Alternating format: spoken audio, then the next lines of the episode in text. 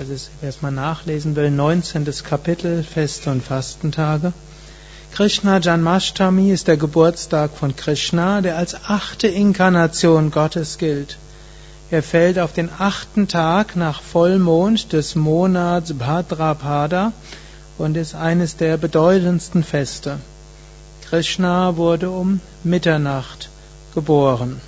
Man kann zu diesem Anlass fasten und um Mitternacht das Fasten brechen. Das ist bei Krishna Janmashtami nicht ganz so wichtig wie bei Shivaratri. Shiva ist ja ein eher asketischer Aspekt, aber man, wer es gemacht hat, ja, umso besser. Aber wir werden in jedem Fall um Mitternacht ein besonderes Prasad zu uns nehmen.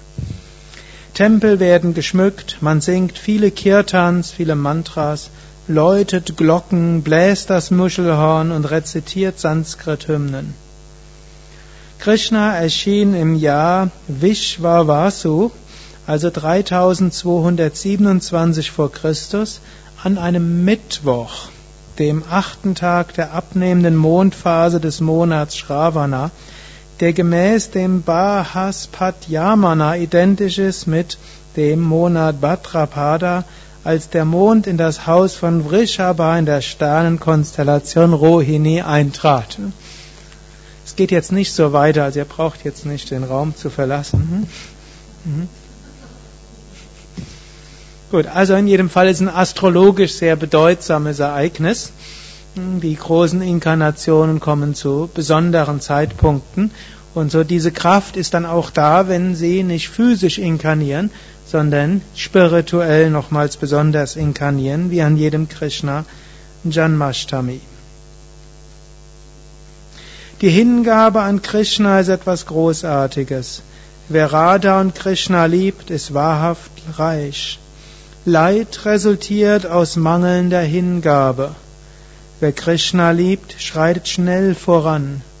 Denke an seinen Namen, seine Tugenden und seine Lilas, göttlichen Spiele, und meditiere über die Lotusfüße von Radha und Krishna.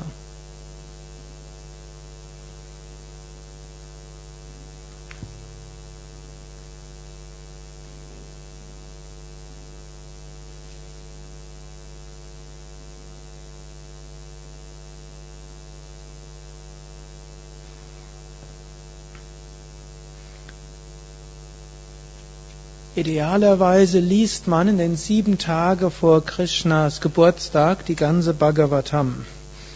Aber Krishna, äh, Shivananda schreibt hier, wenn du während der Zeit vor Krishna Jayanti nicht die gesamte Srimad Bhagavatam lesen kannst, solltest du wenigstens die folgenden vier bedeutendsten Verse des Buches rezitieren oder anhören.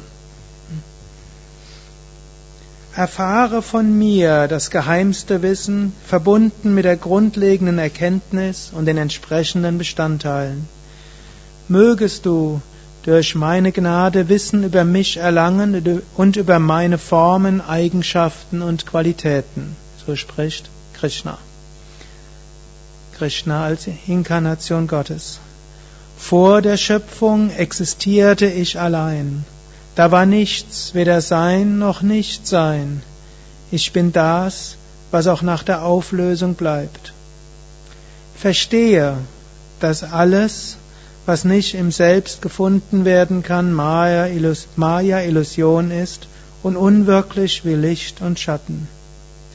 So wie die Grundelemente miteinander verschmolzen und gleichzeitig doch voneinander getrennt sind, so durchdringe ich das ganze Universum und bin doch davon getrennt.